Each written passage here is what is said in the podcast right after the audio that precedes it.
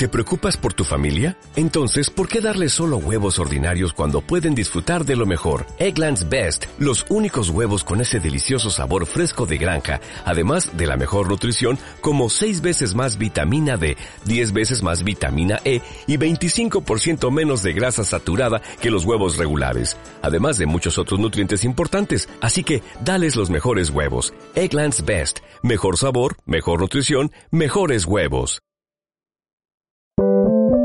Sube la podcast. El futuro es ahora. Y es bueno saber que estamos rodeados de superciudadanos. Con la conducción de José María del Pino.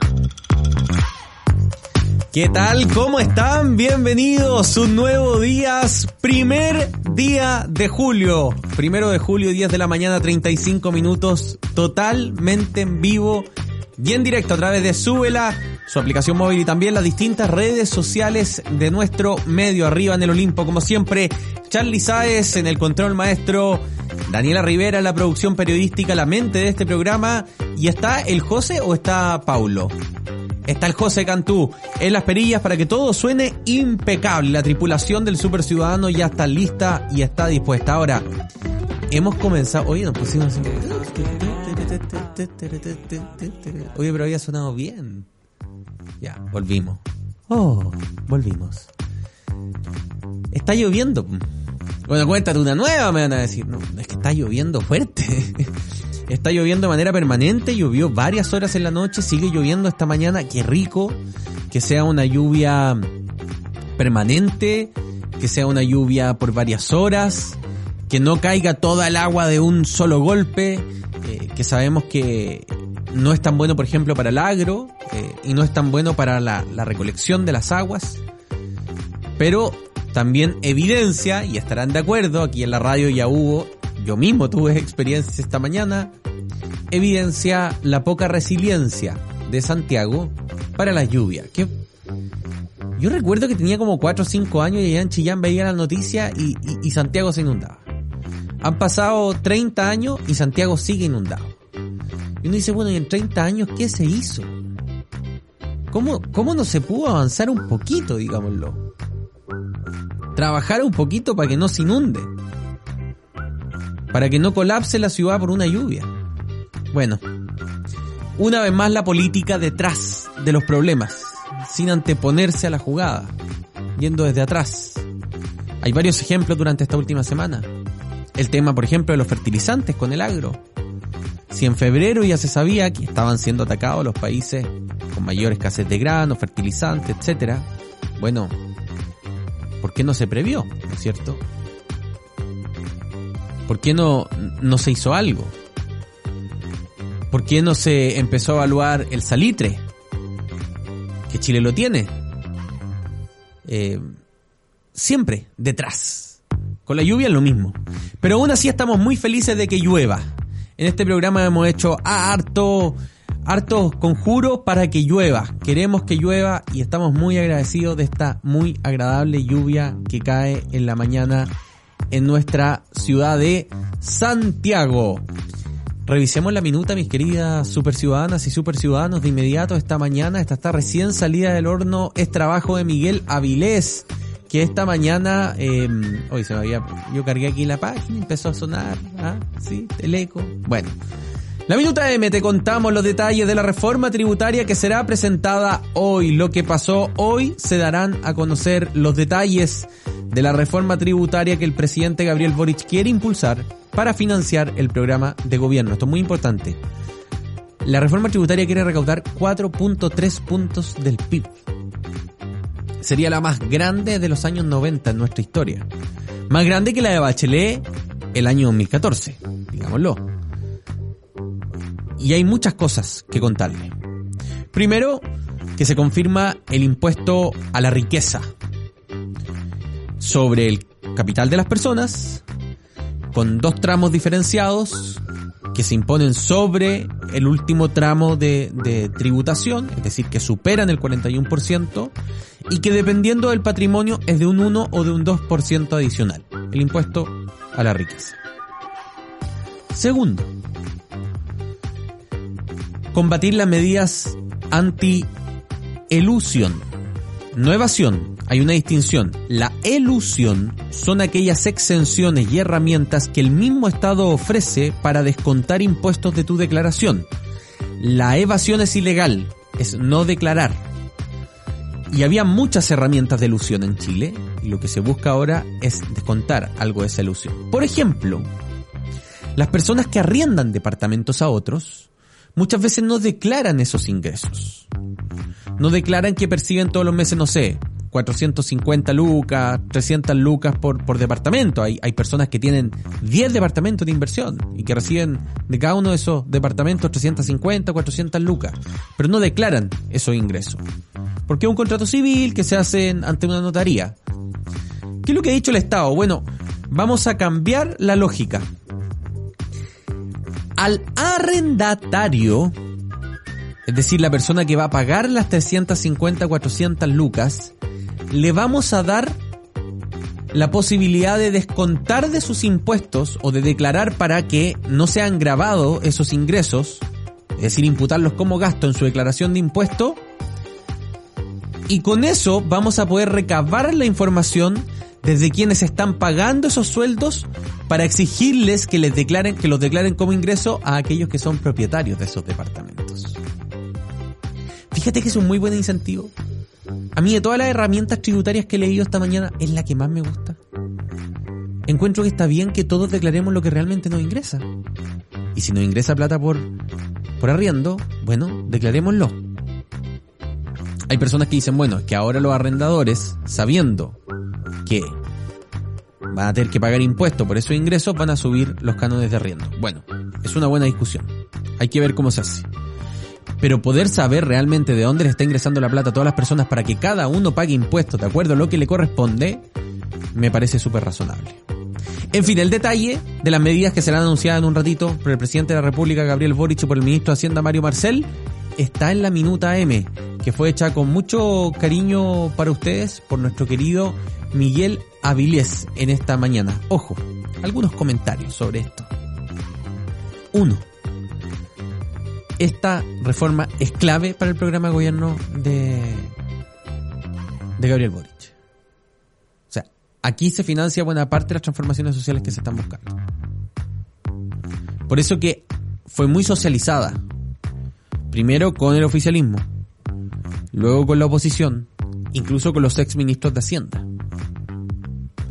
Y hay resquemores, sí, pero en general nadie se va a encontrar con un sorpresón hoy día porque han sido socializadas estas medidas. Segundo punto. Es un momento complejo para hacer una reforma tributaria. Eso es real. O sea, la crítica que hace la derecha de, oye, este es el mejor momento para hacer una reforma tributaria, es verdad. Pero siempre hay momentos complejos. Lo que pasa es que este es muy complejo. Inflación, crisis económica a nivel global, peligro de esta inflación, peligro de recesión económica.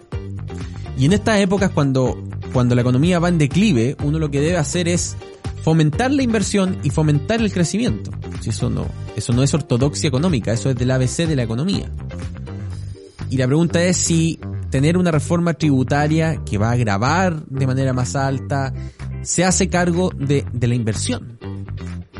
Entonces ahí Mario Marcel tiene un trabajo que hacer, ¿no? Que es poder equilibrar. Creo yo, y me atrevo a anticiparlo, que la derecha va a dar los votos para esta reforma. Pero que a cambio va a pedir que se mejoren sustancialmente las medidas de esta reforma que son para incentivar la inversión. Esa es mi intuición de lo que podría ocurrir en el Congreso durante los próximos días. Es lo que yo creo que puede ocurrir. Vamos a ver si la discusión se termina dando así. Yo creo que si, si la mayor preocupación de la derecha es, mira, la reforma está socializada, dentro de todo hay cosas que nos parecen plausibles, pero es este el momento y esta reforma podría pegarle un frenazo a la, a la economía, podría pegarle un frenazo al país, en un momento en que necesitamos que el país no se frene, sino que acelere, eh, va a ser, yo creo, el eje de la discusión en el Congreso durante las próximas dos semanas. Vamos a ver. ¿Le iré a chuntar? Cóbreme la palabra en unos días más. Son las 10 de la mañana con 44 minutos. Vamos a hacer nuestro primer alto de este super ciudadano A la vuelta vamos a revisar los hashtags, un par de noticias más y después, cómo no, a tres días de la entrega del texto final, queremos tener nuestro panel con nuestra gran Vale Matus y Rodrigo Pérez de Arce. Blondie, Head of Last, ya estamos de vuelta.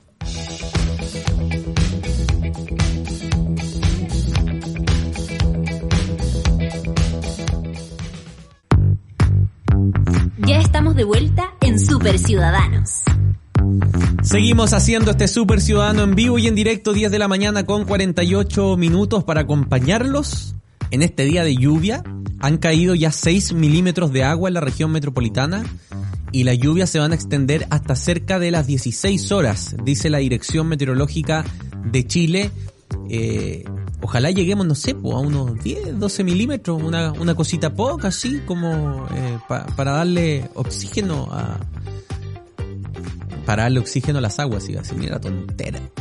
Pero bueno, ojalá siga avanzando y siga avanzando de buena manera eh, este día aquí en eh, Santiago y que por favor bajen los niveles de, no sé, atochamiento y anegamiento que hay en algunos lugares. Sin luz varios sectores, dígamelo a mí, que esta mañana de la minuta incluso salió un poquito más tarde porque transparencia, siempre somos transparentes esta Yo me levanto en la mañana, siete y media de la mañana, me hago un cafecito, me pongo un, busito, me meto a leer la prensa, a las 8 nos conectamos todo el equipo, oye, estos son los temas que podrían ser, revisemos por aquí por allá.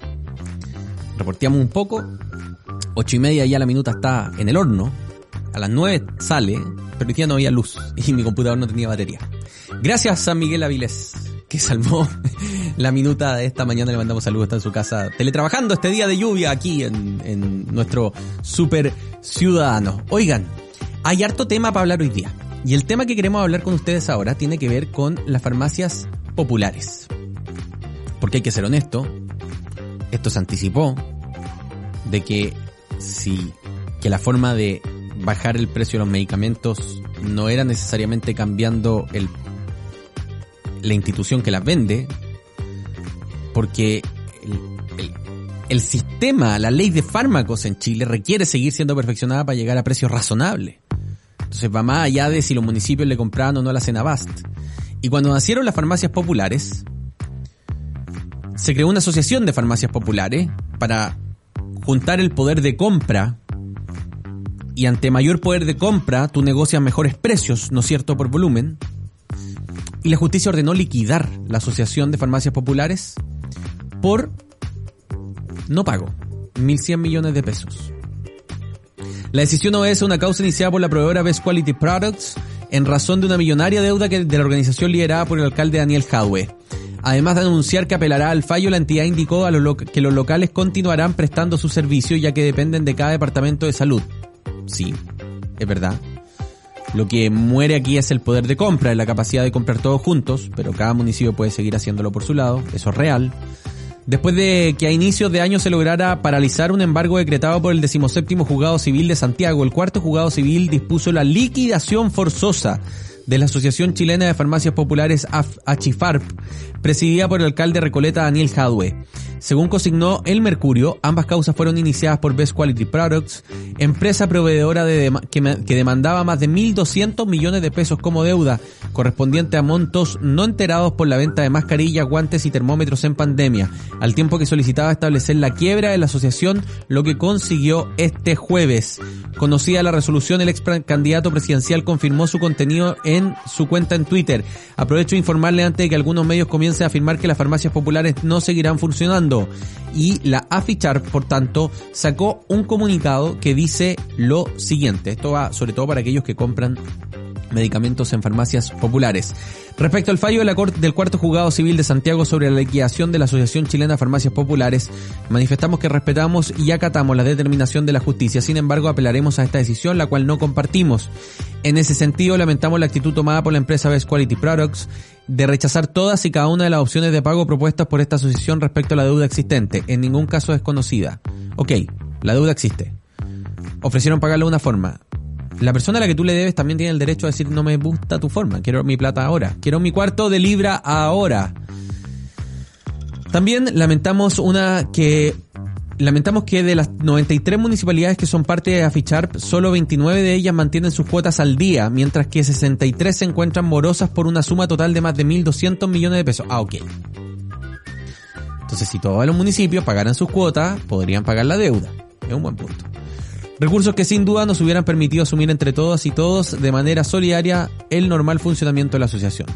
Para la tranquilidad de los miles de usuarios y usuarios, aclararemos que las farmacias populares seguirán entregando medicamentos e insumos médicos a precio justo, puesto que su funcionamiento no depende de Achifarp, sino de los respectivos departamentos de salud de cada municipio. Les decía, esta es una asociación que lo que hacía era sumar el poder de compra comprar a mayor volumen y con ello lo que tú haces es acceder a mejores precios. Vamos rápidamente a los hashtags de esta mañana antes que nos vayamos en el segundo bloque, en el tercer bloque de esta mañana a nuestro contacto con la Vale Matus y Rodrigo Pérez de Arce. Va a estar bueno hoy día porque ayer hubo una tremenda copucha, una tremenda copucha en la convención. Que cambiaron, que no cambiaron el borrador. Bueno, vamos a estar hablando de eso eh, de vuelta de, de comerciales. Número uno, lluvia. Ya hemos hablado de la lluvia. Número dos, sin molestarme Charlie, por favor. Los cruzados que ayer dimos la cacha, pero la cacha, pero así mal, mal, mal. Hoy el partido malo. 4-2, perdió Católica ayer con Sao Paulo aquí en Santiago por las por los octavos de final de la Copa Sudamericana. Número 3, J-Hope Moore. Charlie, si tú puedes. A ver. Es un cantante de K-pop. Un cantante de K-pop. Ah, va a hacer su lanzamiento como solista. Este es uno de los BTS, ¿no? Después de que la banda eh, generara un receso, ¿viste? Charlie estaba estudiando. Deberías sentirte muy orgulloso de mí, tu mejor alumno.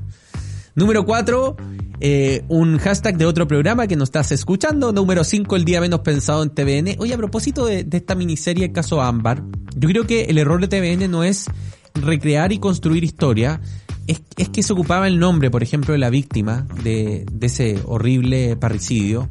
Eh, se ocupaba el nombre de la víctima. Eh, y creo que ahí se podría haber ficcionado un poco. Se podría haber inspirado la historia en hechos reales. Eh, pero yo soy de los que defiendo que, tanto el periodismo como la ficción televisiva tiene derecho a recabar aquellos hechos que han quedado permanentemente en la historia. Lo que sí tiene que hacer es en concordancia con la protección de datos, con la no revictimización, con la utilización de los hechos. Eh, pero por ejemplo, la serie de Netflix que está inspirada en el caso de Viviana Hegel, eh, todos sabemos que le cambiaron todos los nombres a la serie, pero sabemos que de Viviana Hegel y bueno, eh, no se utilizó ahí lo que tenía que ser. Vamos ahora con el número 6, Sao Paulo. Ok, no diga más. Número 7, se estrenó hoy día el capítulo final extendido dos horas, ¿dura? De Stranger Things.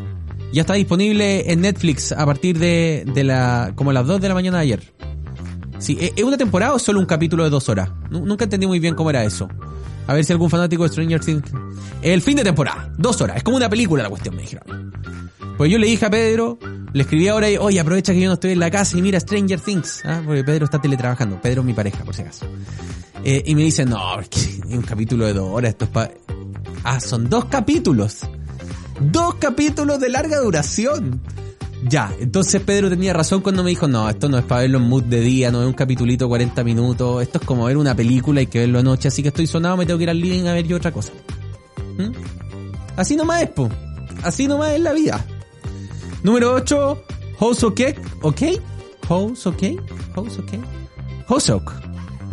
K-pop, nuevamente, Charlie. He aprendido, pero nunca tanto. Nunca tanto. Número 9, llegó Julio. Miren, hagamos un trato, queridas super ciudadanas y super ciudadanos. Un trato. Que cada uno solo ocupe un meme de Julio Iglesias. Uno. Ya para... Porque en serio que ya es mucho. Uno. Elija el mejor y compártalo. Está bien, está permitido. Pero uno, por favor. Porque Julio Iglesias... Dios mío. Número 10, Orrego sigue haciendo tendencia. Francisco Orrego, el eh, vociferante columnista del programa Sin Filtro. Número 11, Morris Coming, K-Pop también. Sí, sí, sí, sí, sí, sí. Número 12, Mr. Wolf, que habrá hecho ahora? Este anónimo eh, periodista. A mí no me gustan el anonimato en el periodismo porque cuando uno dice, opina o informa, tiene que hacerse cargo de lo que está haciendo y eso se hace con nombre y apellido. Número 13, Daniel González tuvo un mal partido ayer con Católica, 14 Atria, le siguen eh, presionando para que debata con Orrego. Esos son los trending topics de esta mañana mientras Charlie revisaba los memes de Llegó Julio. 10 de la mañana, 57 minutos totalmente en vivo y en directo a la vuelta. Estamos con Vale Matus, con Rodrigo Pérez de Arce y nuestro panel constituyente Rina Sawayama. Catch me in the.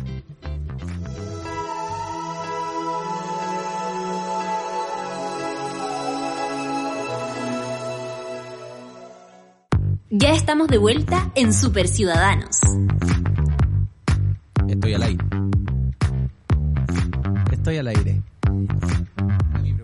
Muy bien, ya nos leemos la mente con la Dani. Charlie me hace, "Shh, no, ya, ya, sí, ya nos pillaron, ya nos pillaron. Entonces había que ser transparente, decirle a la gente que mientras nosotros estamos en pausa, yo puedo hablar arriba y de arriba me responden. Y ustedes no lo escuchan, pero aquí ya estábamos con el micrófono pinchado. Entonces yo estaba, Dani, Dani. Llegaron y la Dani no me escuchaba. Pero llegaron. Y qué placer saludarlos, tenerlos esta mañana. Este es el último panel sobre el proceso constituyente con la convención en vigencia.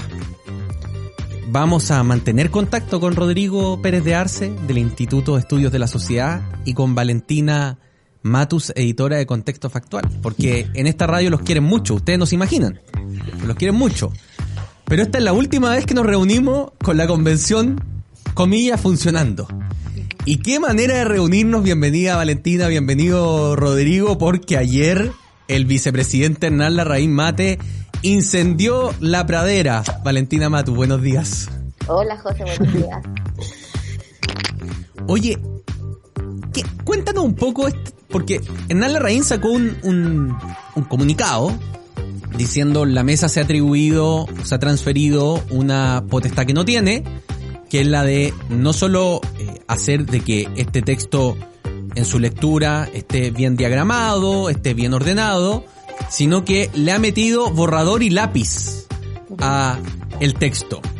Y la, y la mesa ha respondido, no solo a través de un comunicado, también lo hizo en Twitter Bárbara Sepúlveda, incluso otros convencionales como Patricia Politzer, que no pertenece a la mesa, salieron a defender y decir, mira, esto es parte de las atribuciones que se le entregó. ¿Qué interpretación haces tú? Cuéntanos la historia, ¿vale? Para contextualizar a las super ciudadanas y super ciudadanos que eh, no vieron esta polémica. Bueno, para partir desde el principio, eh, el pasado lunes, es- eh, perdón, el pasado martes se votó el in- informe de armonización. Y como sabemos, algunas eh, de las indicaciones se rechazaron, hubo cuatro indicaciones que se rechazaron, esto significa que van a quedar en su formato original. No es que estos textos no van a estar en el borrador constitucional, sino que la propuesta que hizo la Comisión de Armonización no fue aceptada y por ende va a quedar en cómo se aprobó en el Pleno en su primera instancia ya entre abril y mayo. Como este texto ya no forma parte de la propuesta armonizada, la Secretaría Técnica tuvo que agarrar estos artículos y decir ya, tenemos que mejorar la redacción y tenemos que ver dónde los vamos a meter. Porque eh, habían creado capítulos nuevos, entonces tenían que ver bien cuál iba a ser el orden en el que iban a estar. Y la Secretaría hizo su propuesta y se la pasó a la mesa. Y en esta pasada a la mesa, lo que pasó fue que eh, este artículo en particular del consentimiento indígena decía que eh, se necesitaba el consentimiento de los pueblos y naciones preexistentes al Estado. Y lo que la mesa hace es eliminar el concepto de preexistentes al Estado. Y ahí es donde Hernán Larraín, que también es vicepresidente adjunto en la mesa directiva, dice que esto es una movida antirreglamentaria y que la mesa no tiene facultades para hacer esto. Luego, eh, bueno, nosotros obviamente empezamos a preguntar y efectivamente no, esto no fue parte de la propuesta de la Secretaría Técnica, sino que la mesa recibe la propuesta y dicen como, ah, chuta, esto también nosotros lo deberíamos eh, sacar. ¿Por qué? Porque cuando la filóloga, la doctora Claudia Poblete, que es esta doctora que les hizo todas las recomendaciones de, de redacción y ortografía a la convención, una de, de sus tantas recomendaciones fue que sacaran este concepto de naciones preexistentes al Estado. Y si uno revisa el borrador constitucional, esto está una sola vez, que es cuando se define quiénes son los pueblos indígenas. Solo ahí está mencionado. Entonces la mesa, con este antecedente, dice, no, nosotros, eh, según la interpretación del reglamento, de la letra ñ, la letra u, ahí estas, cosas bien detalladas, dicen que ellos tienen la potestad para poder eliminar este concepto. Y la mesa saca este comunicado diciendo que ellos en realidad pueden hacerlo, que no hay ningún problema, que la Secretaría Técnica también dice que ellos puedan hacer esto. Así que en realidad lo que está haciendo el convencional Larraín eh, eh, está fuera de lugar y que es más que nada una polémica eh, de último minuto más que de un contenido cierto. Ahora, te quiero, te quiero preguntar tu opinión, vale, porque yo creo que de nosotros tres tú eres la que el reglamento mejor lo conoce. Eh, si tú hicieras una interpretación taxativa de, derecho público, digámoslo, de, de, de norma, ¿era posible hacer esta modificación o no, si no fuéramos el espíritu de la norma?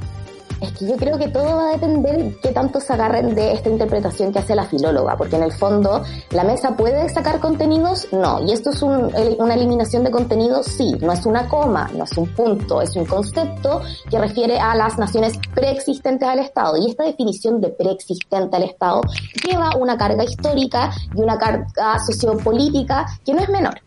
Ahora, también es cierto que sí, el concepto se eliminó tantas, tantas otras veces que estaban en el borrador. Entonces, si es que uno sigue esa línea, uno podría decir ya, en realidad solo están haciendo que todo quede lo más armónico posible y eh, si esto está mencionado esta vez, quizás deberíamos volver a incorporarlo a las otras. Y como no podemos volver a incorporarlo a las otras, lo que tiene más sentido es que lo saquen de este concepto. Y yo creo que esa interpretación no es mala. La pregunta es si es que es la mesa la que tiene que tomar esa decisión y no es John Smoke y su equipo quienes deban decir, ¿saben qué? Les recomendamos hacer esto, porque eh, esto no iba dentro de las propuestas que hizo la Secretaría, sino que fue una decisión a posteriori que tomó la mesa. Yo creo que ahí es donde está eh, quizás el, el meollo del asunto.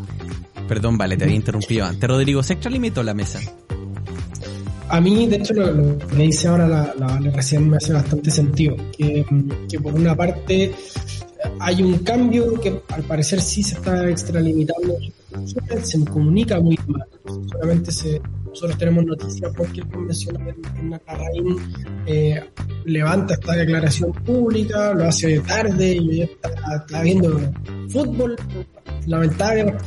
No, no hablemos del partido de la Católica, Rodrigo. Eh, bueno, en fin, podemos hablar en otra ocasión. Otra ocasión. de, pero, perdón, contemos, contemos que nosotros un par de veces nos hemos encontrado en el estadio también, ahí sentaditos en el mismo sector. Así que, em, en fin, pero el, el, cuento es que sale esta, esta polémica y agarra mucho vuelo muy rápido. Ayer en la tarde. Em, y, en el fondo a mí, ¿qué, qué me pasa? Que, que, lo interpreto como, como en el conjunto de las cosas que ha hecho la convención y me es inevitable como, como no mirarla con cierta sospecha, porque no solamente tiene una carga sociopolítica o una carga histórica, sino que tiene una carga jurídica importante. En el fondo, cambia la manera en que se interpreta la norma y a quienes contiene eh, el hablar de, pueblos preexistentes o naciones preexistentes a eh, a la nomenclatura que se decide utilizar finalmente. ¿Y se habrá hecho por el, perdón que te interrumpa Rodrigo, ¿y se habrá hecho por el pueblo tribal afrodescendiente? Efectivamente, y esa es la interpretación que se daba como, entre comillas, en el pasillo. Twitter no es para nada un pasillo, pero, pero era eso, que en el fondo no incluía, no incluía esa noción. Y además hay otra cosa, que es que la, la el borrador deja abierta la puerta a reconocer nuevas naciones eh, en el futuro y en el fondo podía hacer que no fueran preexistentes al Estado chileno y por lo tanto ahí había un problema. Ahora, ¿qué, es lo que, a mí me llama la atención? Que, que, la convención como que no logra levantar la cabeza, no logra salir adelante, no logra como dar pie con bola y además lo hace en uno de los temas más conflictivos. Si uno se fija paridad es un tema que está como bastante aceptado y a mí me parece que, es razonable como, eh, como quedó, pero el tema de la plurinacionalidad es de los que más dividen a los votantes. Y en ese sentido, como entrar a pelear eh, sobre ese tema cuando quedan tres días para que termine la convención, a mí me parece que, que es realmente disparatado, como que de verdad no logro entender cómo, a pesar de que lo hagan de buena fe, yo no, creo que estén aquí Em, tratando de tensar el debate constituyente hasta el extremo, sino que pareciera que no ven simplemente los problemas que, levantan sus acciones públicas y, nada, como que esto se va a presentar el lunes y, y hasta el final va a ser con mucha polémica. Y va a ser con polémica hasta el final porque nos dijeron hace tres semanas atrás que habían problemas de aforo, que los expresidentes de la República, que habían sido mandatados soberanamente por la mayoría del país, no iban a ser incluidos. Tuvieron que, voy a ocupar un chilenismo, regular. Y invitarlos, porque se les vino la gente encima dentro de todo. La mayoría de los chilenos, según los estudios de opinión, estaba de acuerdo con invitar a los expresidentes, porque hasta donde sabemos sigue siendo Chile, decían los pasillos de Twitter, digámoslo. Y lo invitaron, los presidentes le tiraron el portazo, ¿no es cierto?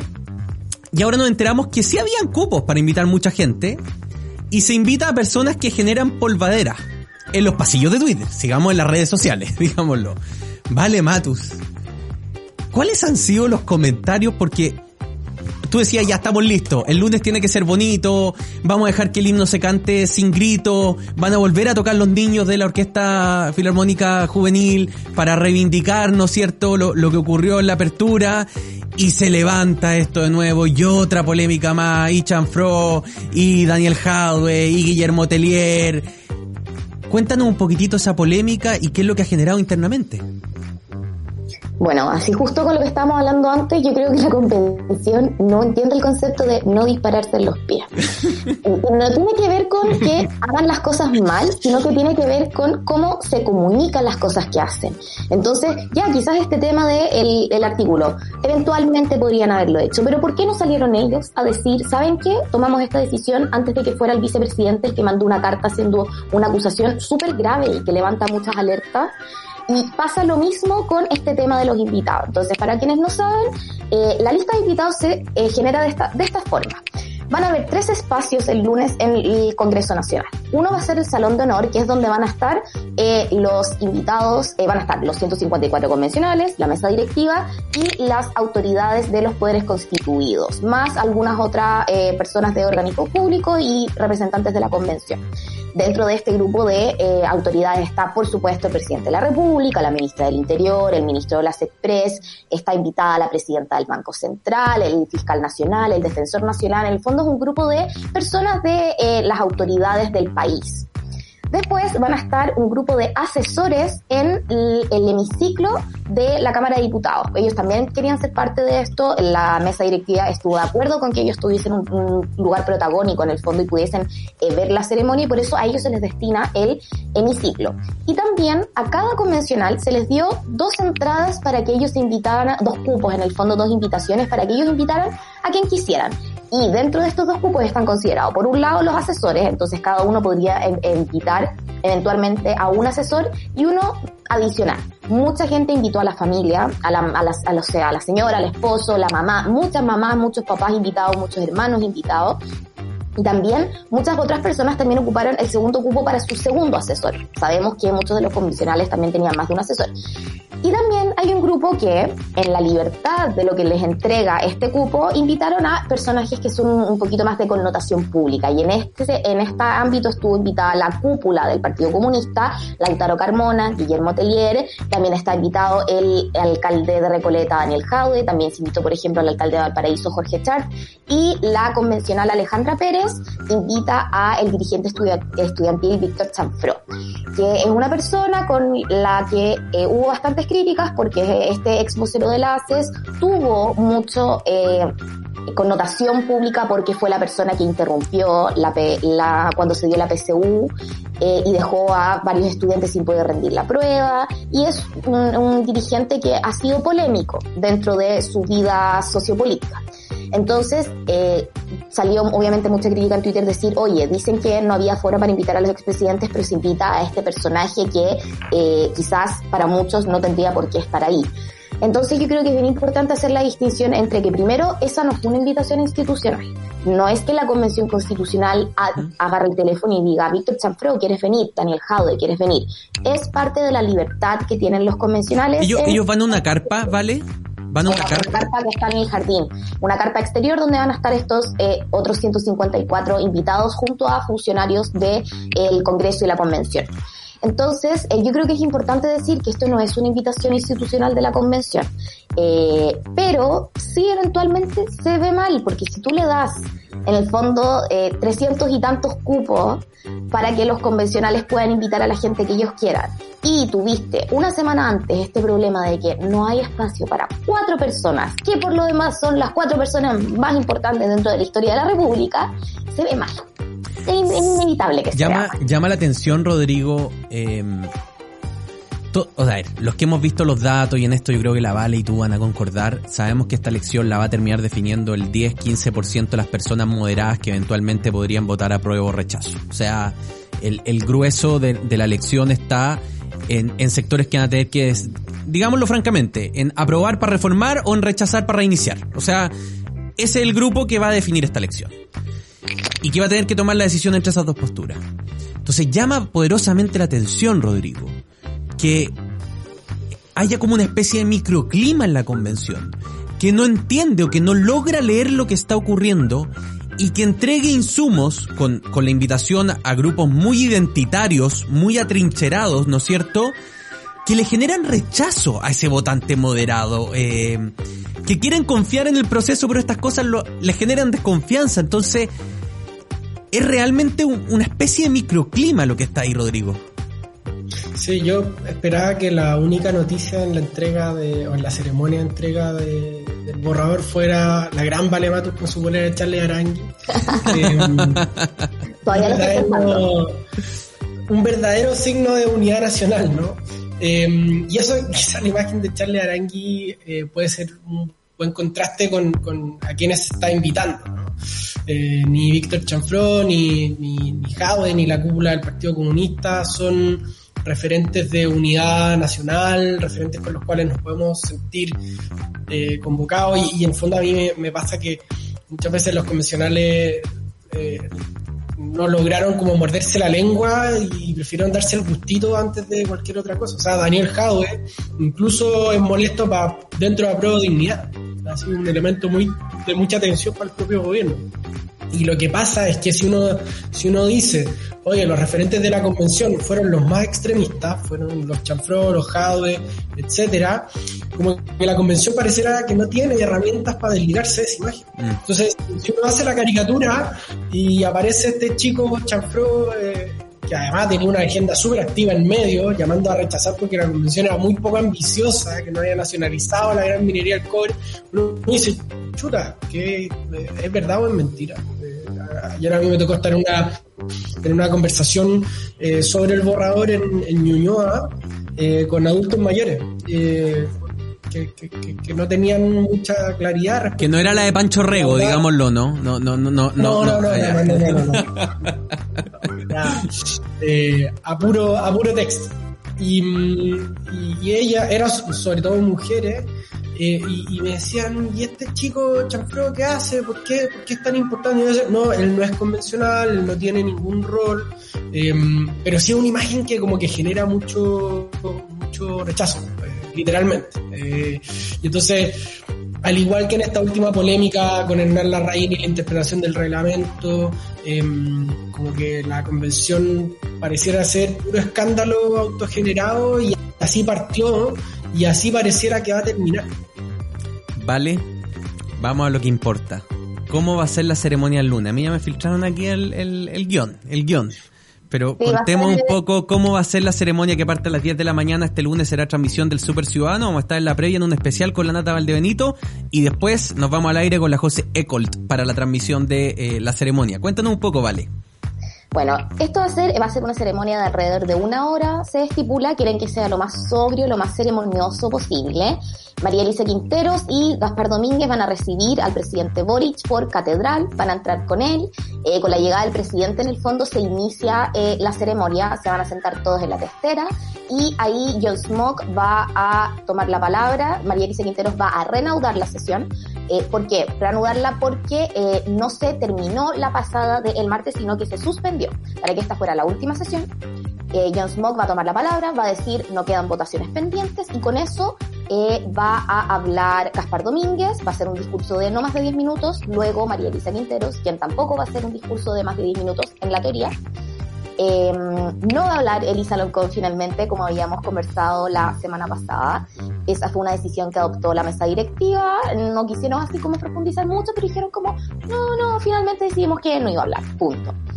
Eh, luego de eso, María Elisa Quinteros y Gaspar Domínguez, ambos van a firmar la propuesta. Van a haber tres textos, eh, tres en el fondo formatos de texto con la propuesta constitucional, la van a firmar y se la van a entregar al presidente de la República. Una vez que el presidente Boric la recibe, tanto él como la ministra del Interior Siches y el ministro secretario general de la presidencia Giorgio Jackson van a firmar el decreto por el que se anuncia y que va a haber plebiscito el 4 de septiembre. Foto, foto, agradecimiento, agradecimiento. Eventualmente el presidente Boric podría eh, dar algunas palabras, pero eh, no está dentro de este, de este cronograma.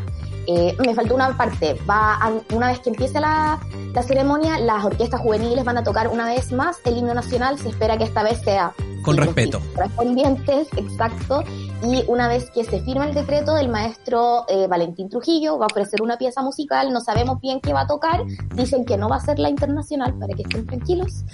eh, una vez que el maestro Trujillo hace su pieza musical, se cierra la ceremonia y, y se termina la convención. Con eso se eh, disuelve la convención constitucional. En ese momento todos pasan a ser ciudadanos comunes y corrientes y se da inicio dos días después, el 6 de julio, según la ley 18.700, se empieza el periodo de campaña, que es 60 días antes del plebiscito constitucional.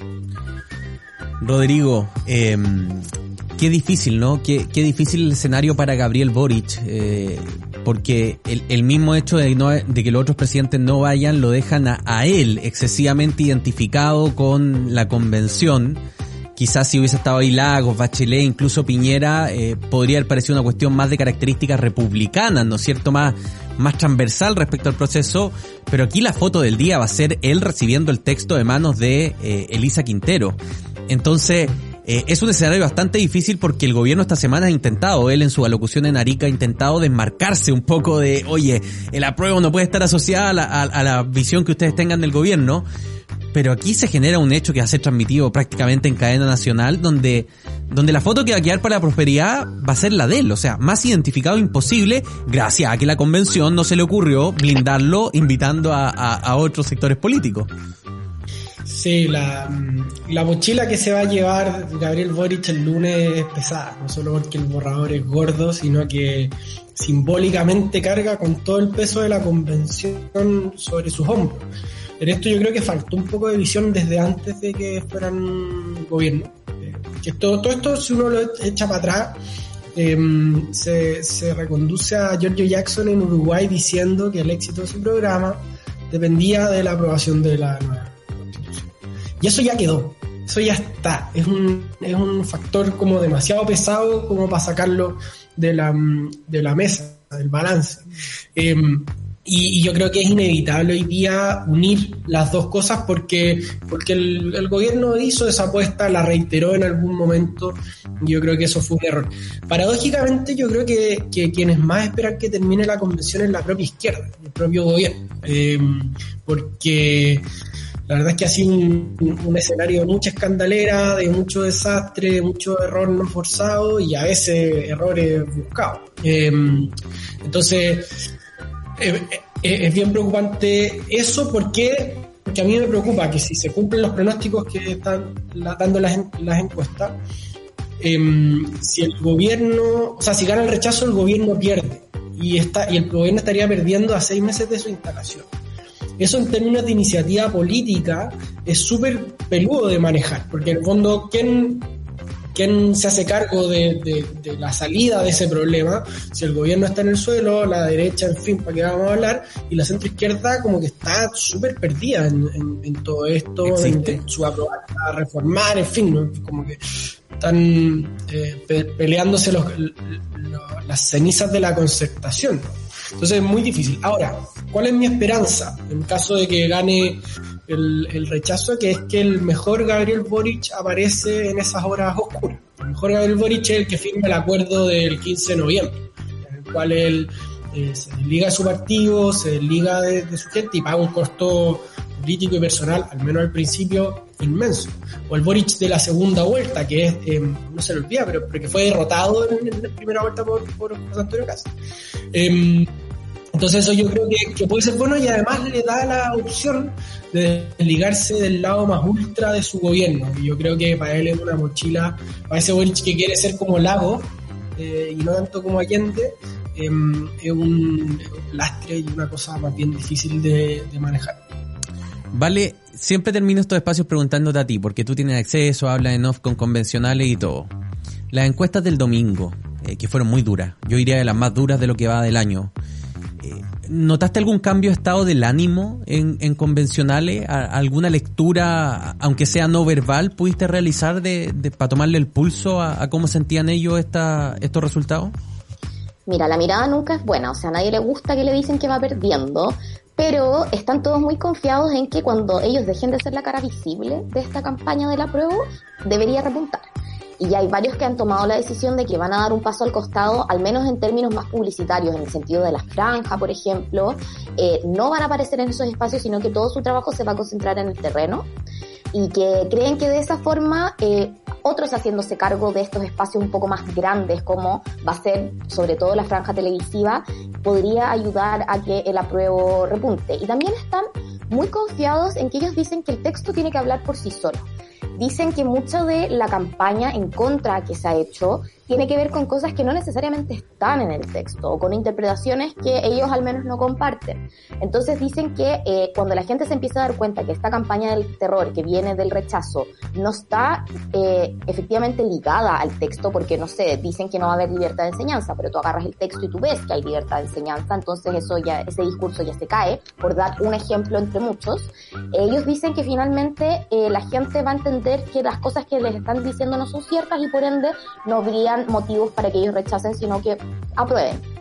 ¿Va a pasar esto? Vamos a tener que verlo. Yo no sé si efectivamente eh, se van, van a hacer una campaña tan convincente y sobre todo va a primar este tema de lo que está efectivamente en el texto. Yo creo que ahora hay mucho de desconocimiento y mucha de la gente que dice que va a rechazar es a raíz de cosas que han escuchado y no necesariamente porque se hayan leído el borrador. Y eventualmente se lo leen y no les gusta y rechazan igual y es 100% legítimo. Pero yo tiendo a pensar que la situación actual tiene que ver más con la desinformación que con la información.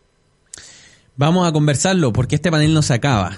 Eh, va, a transformarse en un panel de campaña ahora, digámoslo, a, partir de la próxima semana y después va a venir la franja y lo vamos a la, vamos a ver juntos el capítulo inicial, lo vamos a estar comentando aquí, ¿no es cierto? Oye, eh, sé que en ninguno de los dos lados van a haber políticos en la franja, así que toda la franja supuestamente va a ser súper ciudadana.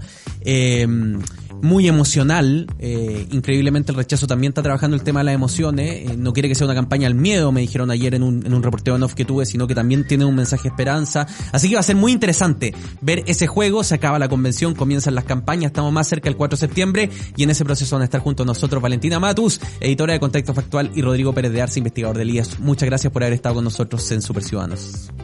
Chao chicos, que estén bien. Bien pues, terminamos hoy día pasadito. Le pido disculpas a la chiribollita alegre. Ella llega en el satélite pop, luego viene el Caceritas en la tarde, las 2.10. Esto fue un nuevo Super Ciudadanos. Nos reencontramos el lunes, una nueva semana que comienza en Súbela. Que esté muy bien. Chao, chao.